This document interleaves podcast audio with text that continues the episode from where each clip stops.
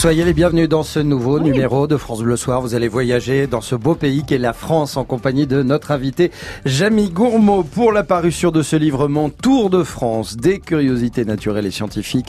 C'est vraiment un livre à découvrir en famille. Je vous le prêterai, Frédéric Dorel, si vous êtes sage. Mais tout de suite, les titres euh, du journal de la rédaction. Bonsoir Arnold, bonsoir à tous. L'inquiétude est forte ce soir à dans le Tarn-et-Garonne. Un arbre est tombé dans la cour d'une école cet après-midi deux enfants sont en urgence absolue. Les enfants mieux vaccinés en France, la ministre de la Santé, Agnès Buzyn, se félicite. 15 mois après le lancement des 11 vaccins obligatoires, le nombre de méningites est en recul. La fatigue des policiers peut se transformer en détresse. Deux nouveaux suicides ont eu lieu aujourd'hui à Montpellier et Paris. Nous serons en direct avec Christophe Miette du syndicat des cadres de la sécurité intérieure. Les pompiers qui ont sauvé Notre-Dame de Paris seront distingués par les et la ville de Paris. Le pays et le monde tout entier nous ont regardés et vous avez été exemplaires, leur a dit Emmanuel Macron. Notre-Dame, la reconstruction, il manque des couvreurs et des charpentiers pour restaurer la cathédrale. La ministre du Travail lance donc ce premier chantier aujourd'hui à Marseille. Grande douceur annoncée sur tout le pays pour le week-end de Pâques euh, qui commence demain. Nous irons en Normandie où les campings se préparent. Et puis vous recevez un célèbre scientifique ce soir, Arnold. Ah oui, il s'agit de Jamie Gourmaud. Bonsoir, Jamie. Bonsoir, Arnold. Vous allez bien Pour le moment, tout va très bien. Tout va très bien. Et eh ben, ça va continuer parce que jusqu'à 20h, on va découvrir euh, mon tour de France des curiosités naturelles et scientifiques. On apprendra beaucoup de choses en s'amusant grâce à vous, Jamie. Mais j'espère bien. Tout de suite, le journal. France Bleu Soir. France Bleu Soir. Arnold Derek, Frédéric Dorel. Et malheureusement, Frédéric, on commence avec euh, cette grande inquiétude dans le Tarn-et-Garonne. Un arbre est tombé cet après-midi dans la cour d'une école à Bessens, au nord de Toulouse. Au moins trois enfants sont blessés, dont deux en urgence absolue. Julien Balidas. Pendant la récréation cet après-midi, un marronnier tombe sur trois enfants dans la cour de l'école Jules Ferry, école primaire située en plein cœur de ce village de 1500 habitants. Une jeune fille arrive à se dégager, deux garçons de 7 et 8 ans restent coincés dessous, désincarcérés par les pompiers. Ils sont gravement blessés, transportés à l'hôpital Purpan de Toulouse en urgence absolue.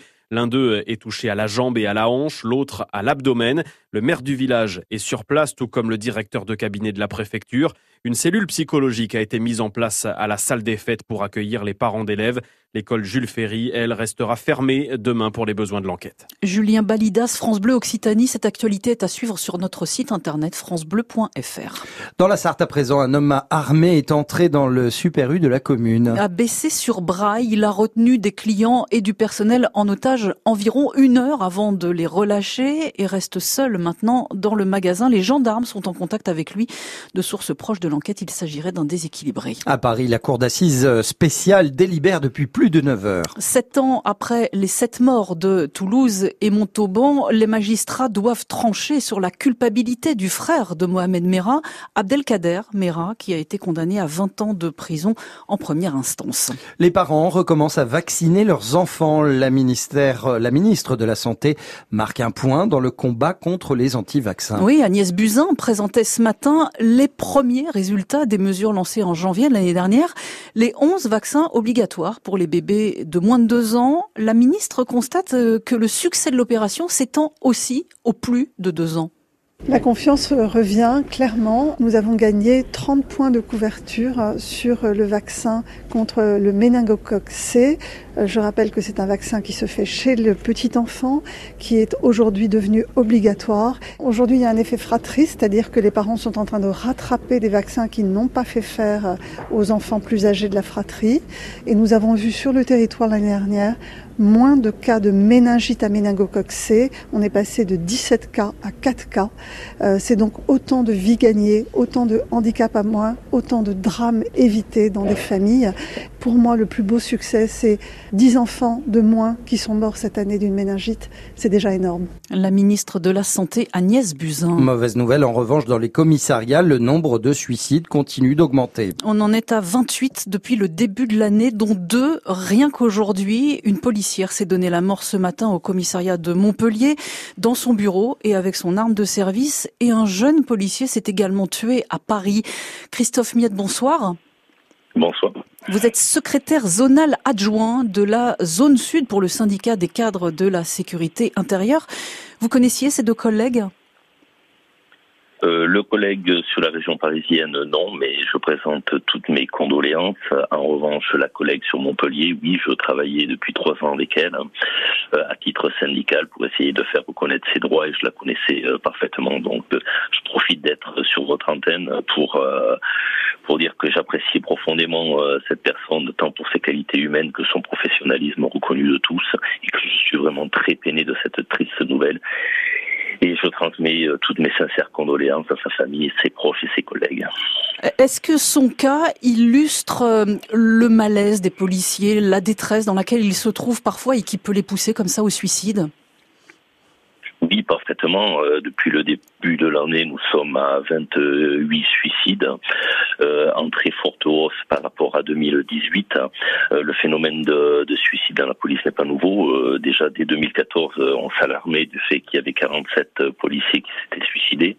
On fait face à des violences administratives ordinaires, tant par le temps de travail, où ce dernier n'est absolument pas respecté au sein de l'institution ministère de l'Intérieur, institution du ministère de l'Intérieur qui a été condamnée par l'Europe à deux reprises. Hmm. On a une accumulation. Combien vous faites d'heures par semaine? Heures sont très aléatoires en fonction des enquêtes du judiciaire ou non et des événements comme le maintien de l'ordre qui peut se comprendre euh, depuis depuis trois mois.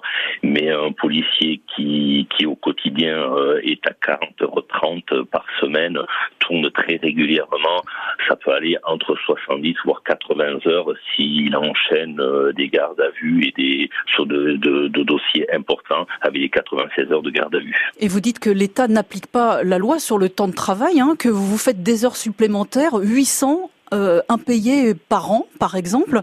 Euh, quelle pourrait être la solution Étudier pour chaque cas, euh, essayer de comprendre ce qui s'est passé de traumatisant dans le parcours du policier qui s'est suicidé, parce que en plus vous faites un métier où le stress est très présent. Oui, tout à fait.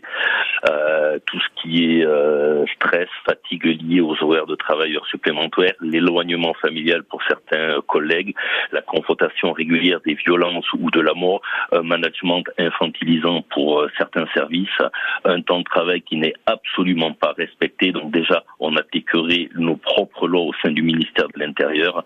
Euh, déjà, ça serait, on, ça serait un grand pas en avant concernant un de ces facteurs qui, qui engendre ce phénomène de suicide.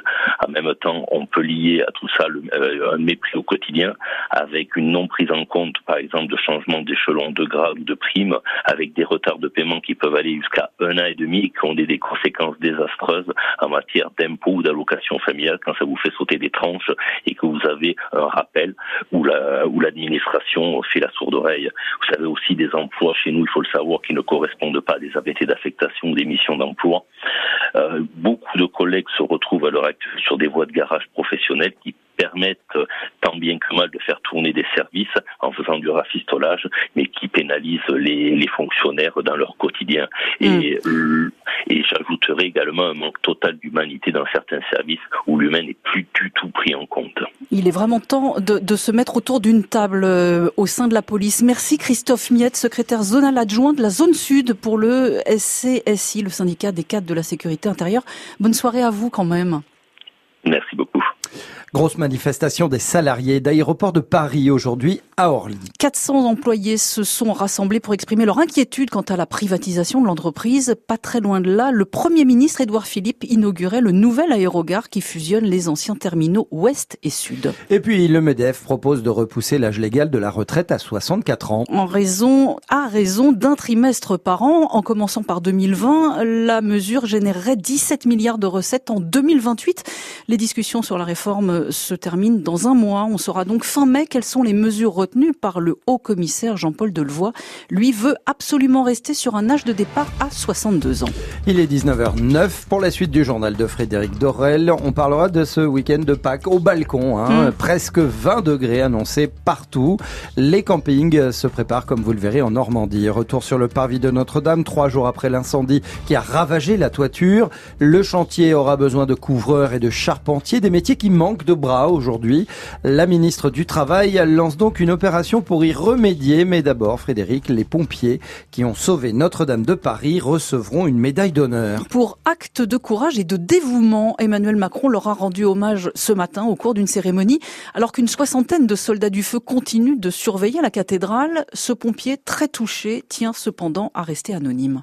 C'est euh, une distinction euh, collective qui, euh, pour nous militaires, représente beaucoup. Ça n'est pas la première, puisque notre drapeau a déjà été décoré à plusieurs reprises, mais c'est une manifestation de la reconnaissance de la nation. C'est aussi lié au fait que Notre-Dame de Paris nous est très cher. Pour tout pompier, c'est le type de sinistre que l'on appréhende énormément. Les conditions d'engagement étaient exceptionnelles, mais c'est vrai que les mots du président de la République nous ont particulièrement touchés.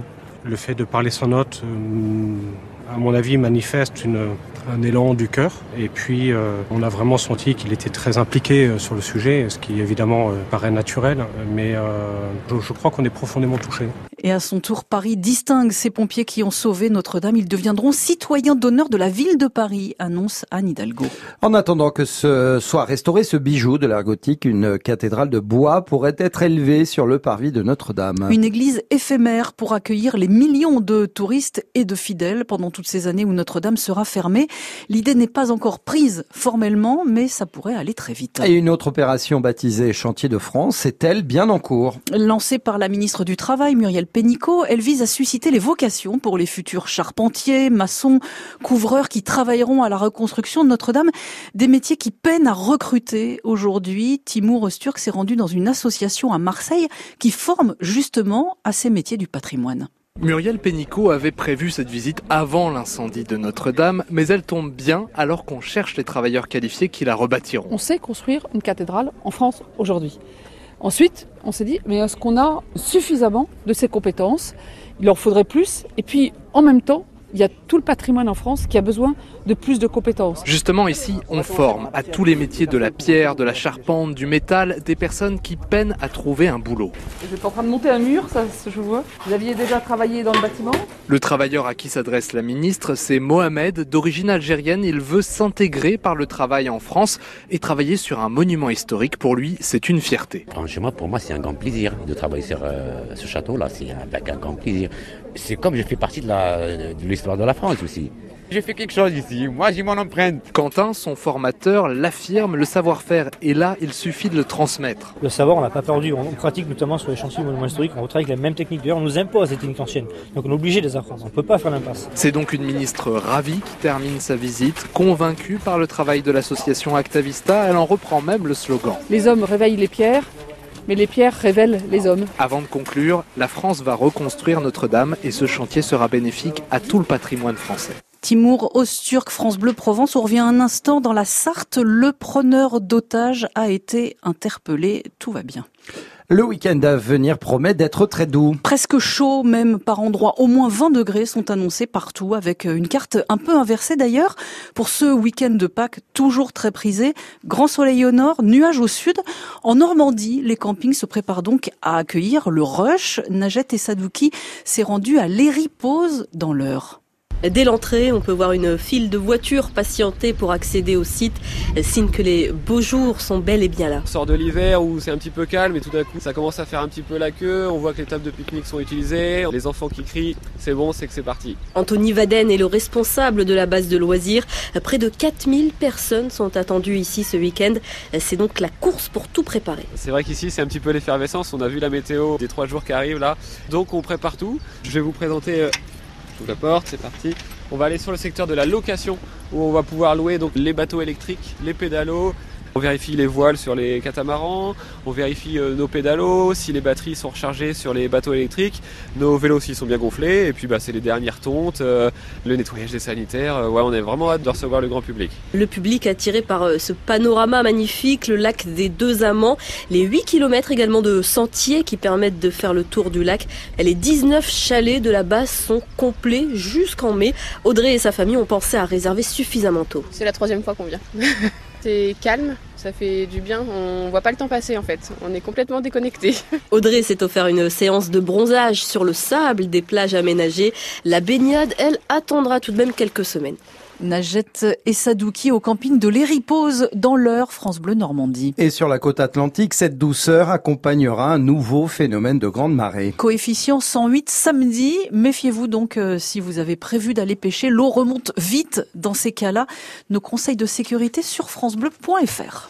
Merci beaucoup Frédéric Dorel pour toutes ces informations. Vous restez, hein, surtout parce que euh, des, des, des, découvertes euh, naturelles et scientifiques, des curiosités, il y en a plein. Le livre de Jamie Gourmaud, notre invité. Euh, Jamie, il y a, il y a les grandes marées hein, dans le bouquin d'ailleurs. Euh, Absolument. hein, du a- côté du Mont Saint-Michel, il y a les évidemment. Exactement. Les Bon. grandes marées qui sont exceptionnelles, qui fi- figurent parmi les, les plus grandes marées de, de la planète. hein. Pour, euh, pour voir aussi grand, il faut traverser l'Atlantique et aller, euh, aller au Canada.